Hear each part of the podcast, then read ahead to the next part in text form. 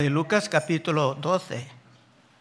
Libro de Lucas capítulo 12. En el último estudio, Cristo presentaba una parábola. En el estudio de hoy, Pedro tiene una pregunta sobre ella, así que vamos a en el versículo 35. Cristo dijo, estén ceñidos vuestros lomos y vuestras lámparas encendidas. Y vosotros sed semejantes a hombres que aguarden a que su Señor regrese de las bodas, para que cuando llegue llame y abren enseguida. Los servidores tenían que estar así cuando vino el gran amo de, la casa. Bienaventurados aquellos siervos a los cuales su Señor cuando venga haya velando. De cierto os digo que ceñirá y hará que se sienten a la mesa y vendrá a servirles. Y aunque venga la segunda vigilia, y aunque venga a la tercera vigilia, son diferentes tiempos en la noche, si lo hallare así, bienaventurados son aquellos siervos. Pero saber esto, que si supiese el padre de familia a qué hora el ladrón había de venir, velaría ciertamente y no dejaría minar su casa. Vosotros pues también estad preparados. es el mensaje, el grano del mensaje. Estad preparados, porque a la hora que no penséis el Hijo del Hombre vendrá. En el contexto estamos enseñados de que es necesario como cristianos vivir como personas siempre listas para el regreso del Señor. Y llegamos a la conclusión de que es correcto también aplicar esto a la preparación de entrar en la presencia del Señor por la muerte, que puede venir en cualquier momento, por un accidente, por la delincuencia, desastres naturales.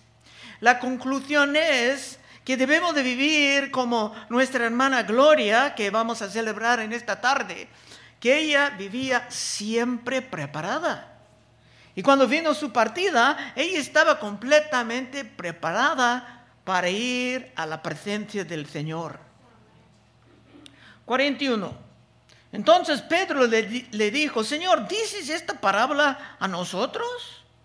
O también a todos, porque había mucha gente alrededor.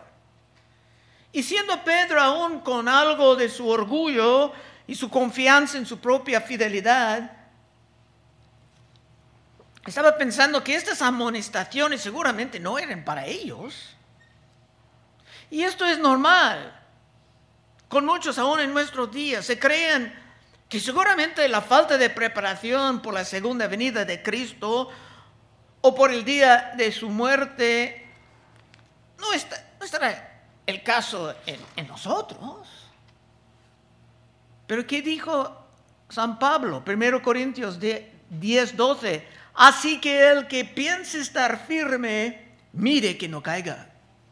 Y claro, si conoce la historia de San Pedro, se tenía que caer miserablemente, hasta negando a su Señor públicamente para finalmente estar curado de su gran orgullo y presunción. 42.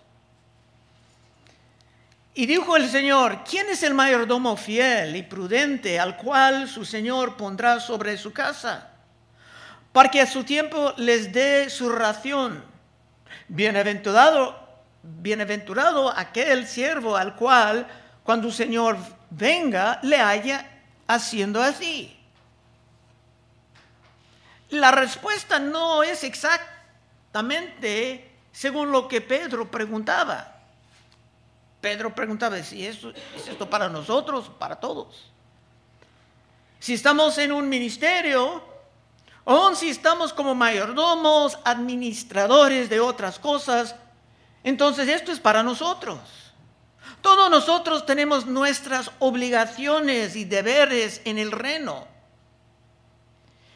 Y todos nosotros estamos llamados a la fidelidad en medio de muchas tentaciones del mundo de abandonar el reino de Cristo. 44.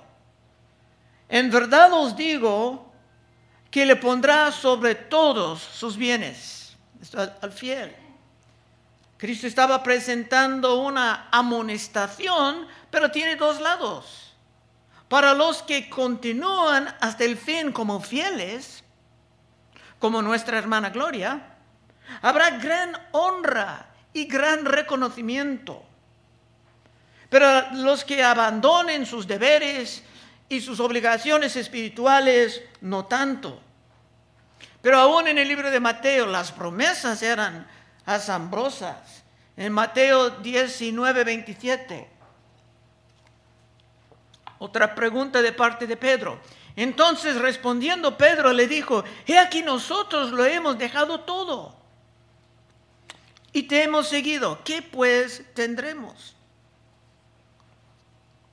Y Jesús le dijo, de cierto os digo, que en la regeneración, cuando el Hijo del Hombre se siente en el trono de su gloria, vosotros que me habéis seguido también, os sentaréis sobre doce tronos para juzgar a las doce tribus de Israel. Bueno, ¿cuál es el punto? En esa enseñanza, Cristo estaba diciendo que si hemos recibido doctrinas, preparación, herramientas espirituales, dones, capacidades, es muy importante asegurar que todos estos dones sean empleados en la causa del reino. Por esto estamos animados a buscar primeramente el reino de Dios. Y esto viene con grandes promesas. lo tuvimos en este texto, pero regresando a Mateo, dice en 6.31 de Mateo, no os afanéis pues diciendo qué comeremos, o qué beberemos, o qué vestiremos. Un buen texto si la economía se ponga peor. Porque los gentiles buscan todas estas cosas. Pero vuestro Padre Celestial sabe que tenéis necesidad de todas estas cosas, mas buscad primeramente el reino de Dios y su justicia, y todas estas cosas os serán añadidas.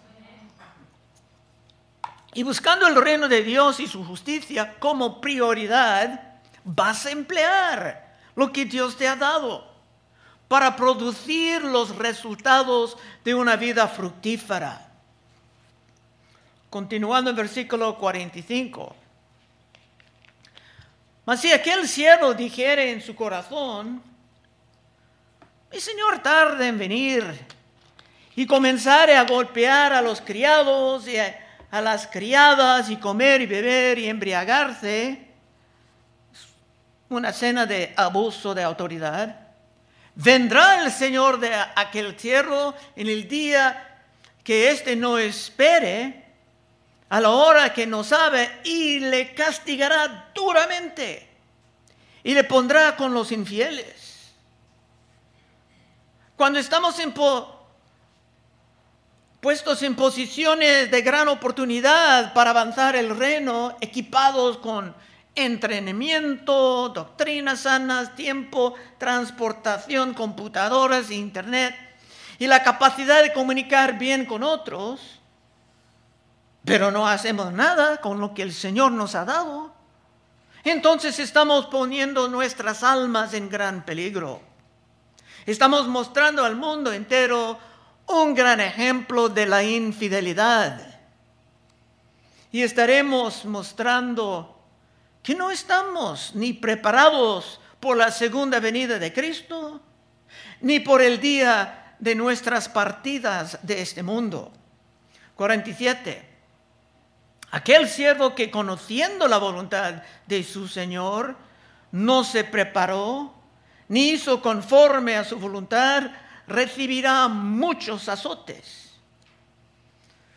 Hay gente en el mundo que realmente no han recibido casi nada de información verídica sobre Cristo Jesús. En los países de musulmanes, mayormente, hay gente que pueden vivir todas sus vidas sin conocer el Evangelio.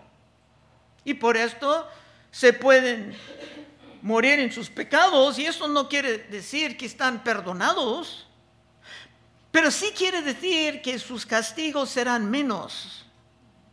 Porque simplemente tenían menos información clara sobre lo que Dios manda de ellos. 47 otra vez. Aquel siervo que conociendo la voluntad de su Señor y no se preparó, ni hizo conforme su voluntad, recibirá muchos azotes. Es que con más información clara de las escrituras, estamos más responsables. Especialmente si tenemos otros dones al mismo tiempo. Así que este capítulo largo ahora está terminando con unas fuertes amonestaciones sobre cómo empleamos nuestro tiempo durante esta vida corta y a veces triste. Efesios 5:15, mirad pues con diligencia. Es una palabra, importante para este mensaje. Con diligencia.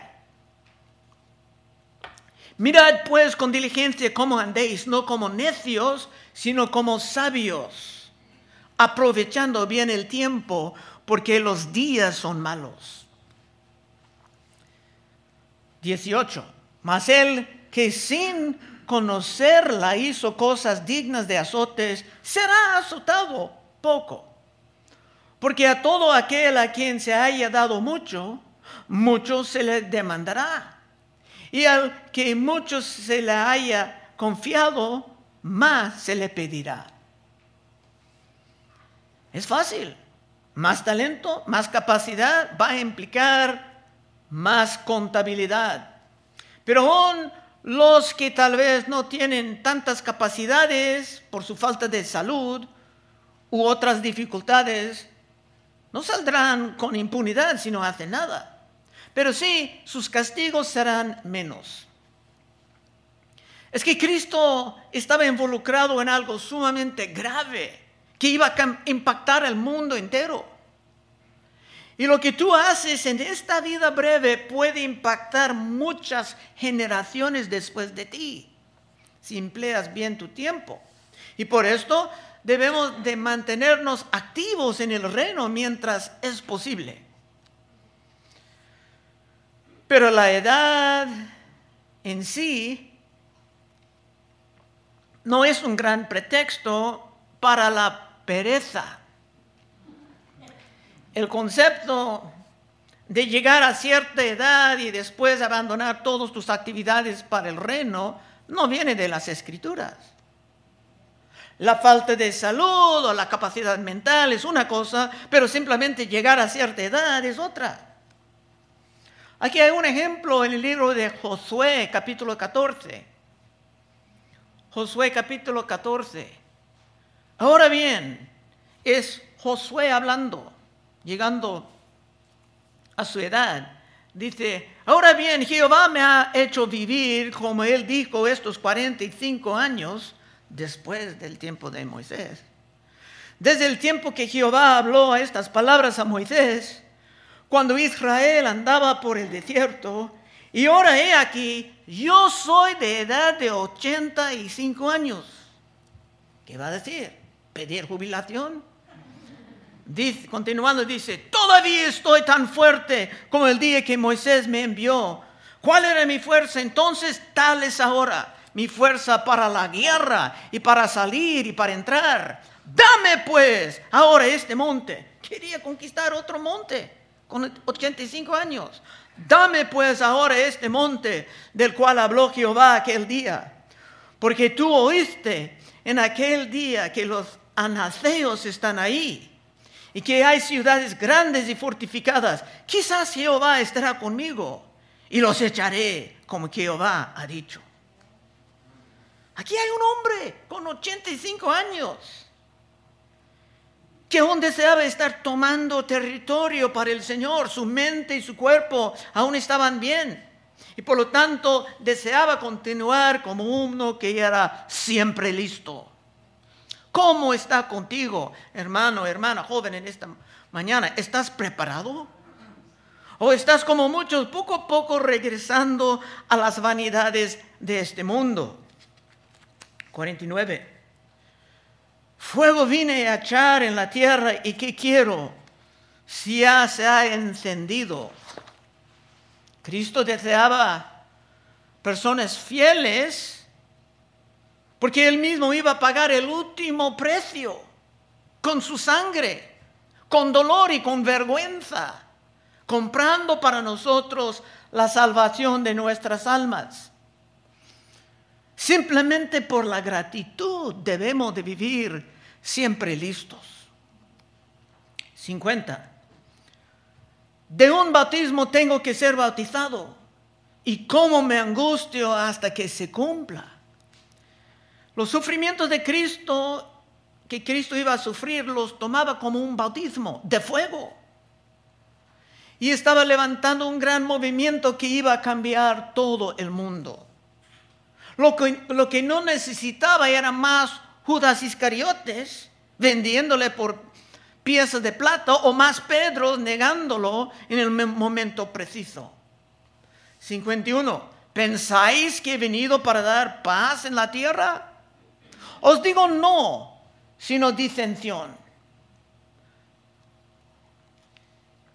Eso era algo no esperado. Cristo es el príncipe de paz y hablamos mucho de esto en la Navidad. Pero cuando viene la verdad a una familia y unos están iluminados mientras otros continúan en la oscuridad de pura tradición, se puede producir algo de conflicto. 52. Porque de aquí en adelante cinco en una familia estarán divididos, tres contra dos y dos contra tres. Estará dividido el padre contra el hijo, y el hijo contra el padre, la madre contra la hija, y la hija contra la madre, y la suegra contra su nuera, y la nuera contra su suegra. El, punto.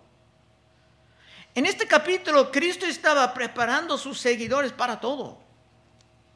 No debe de ser nunca una sorpresa si en su familia o en su trabajo o en su vecindad unos estarán de acuerdo con la verdad, mientras otros van a atacar la verdad, porque se sienten una amenaza poniendo su idolatría en peligro.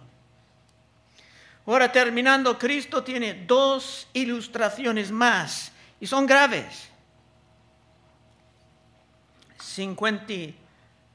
54. Decía también a la multitud, cuando ves la nube que sale del poniente Luego decís, agua viene. Y así sucede.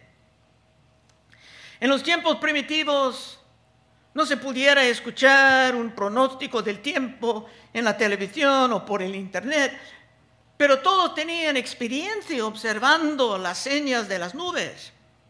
Y cuando las nubes venían del mar, era claro que la lluvia estaba cerca. Viendo esto, tal vez no era buena idea empezar un viaje para estar atrapado en grandes lluvias, arruinando tu experiencia o llegando tarde.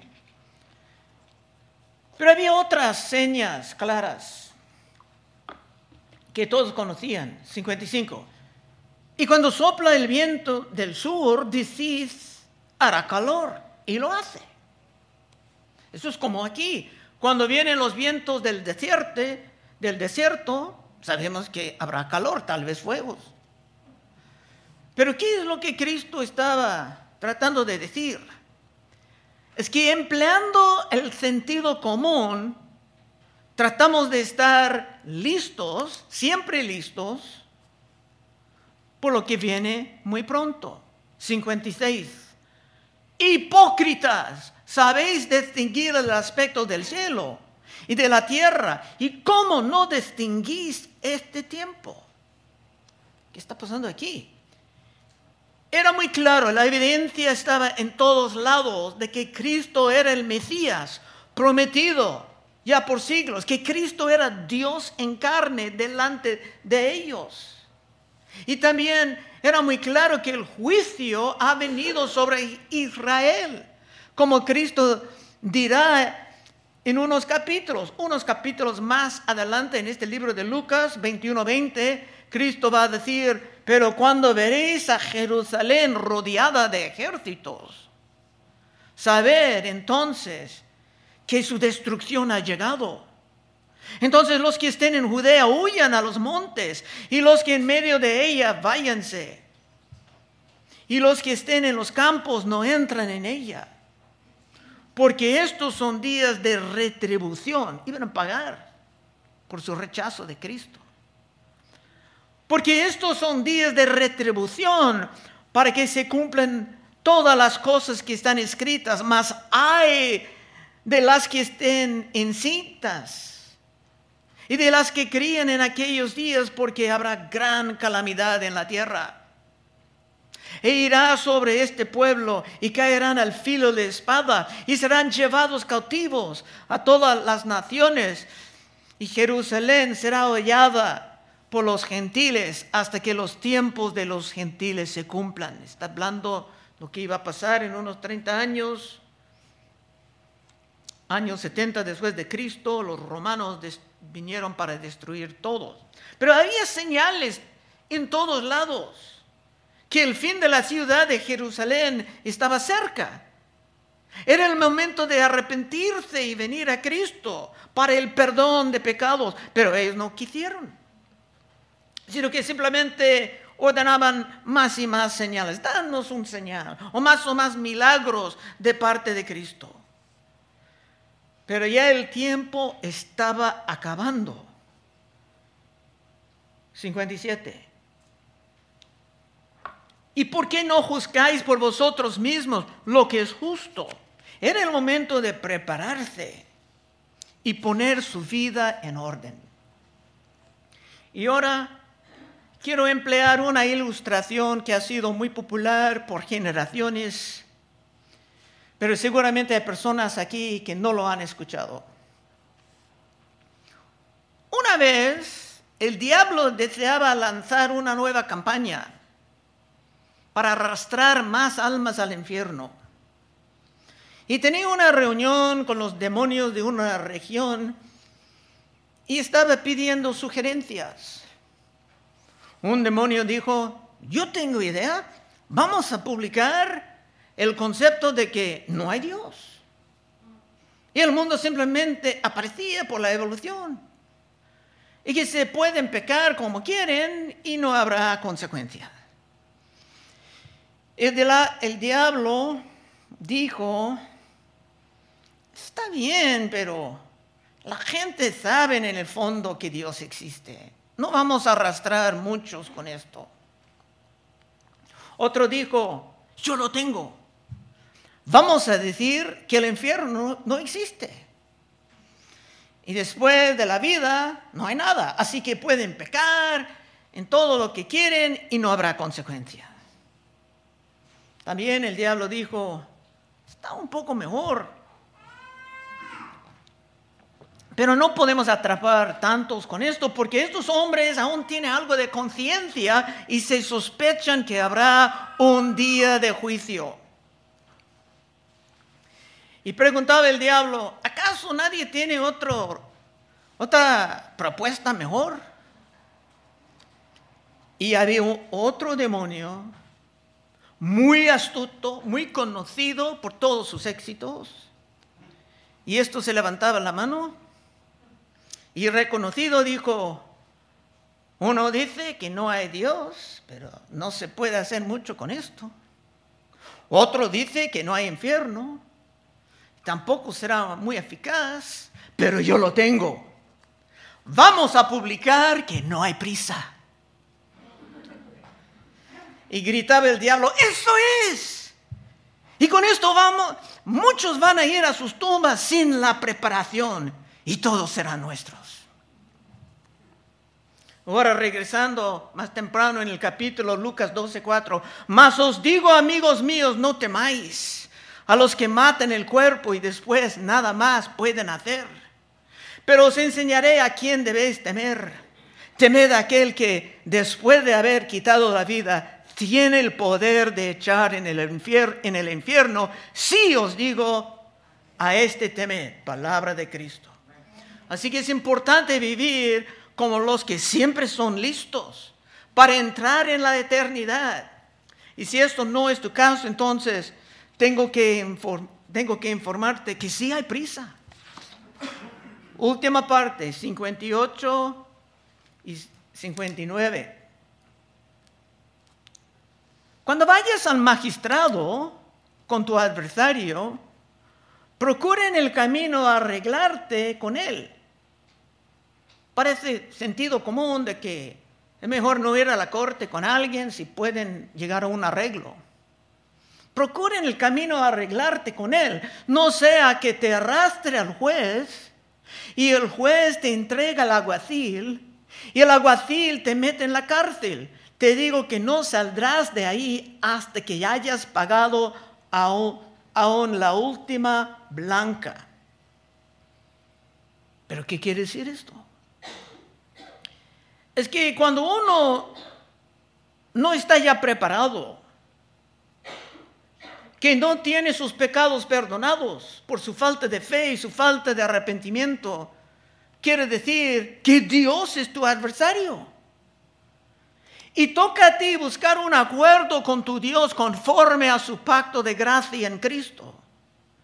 Porque demorando, porque sí hay prisa, demorando te puedes llegar al día del juicio en que simplemente no habrá defensa para ti.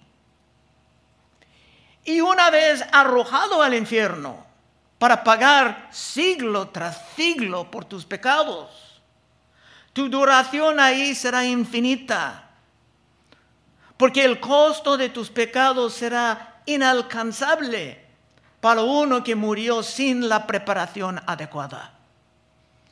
Conclusión, si tú quieres vivir en la, seguridad de que estás listo, lista, para el momento cuando viene, puedes pasar al frente en unos momentos y oraremos para ti. Vamos a orar. Oh Padre, te damos gracias que este ha sido un capítulo lleno de poder, Señor. Ayúdanos a tomar todo esto en serio. Estamos viendo en todos lados hay personas entrando en la eternidad y ayúdanos a tener la, la prioridad de estar preparados. Pedimos esto en el nombre de Cristo Jesús. Amén.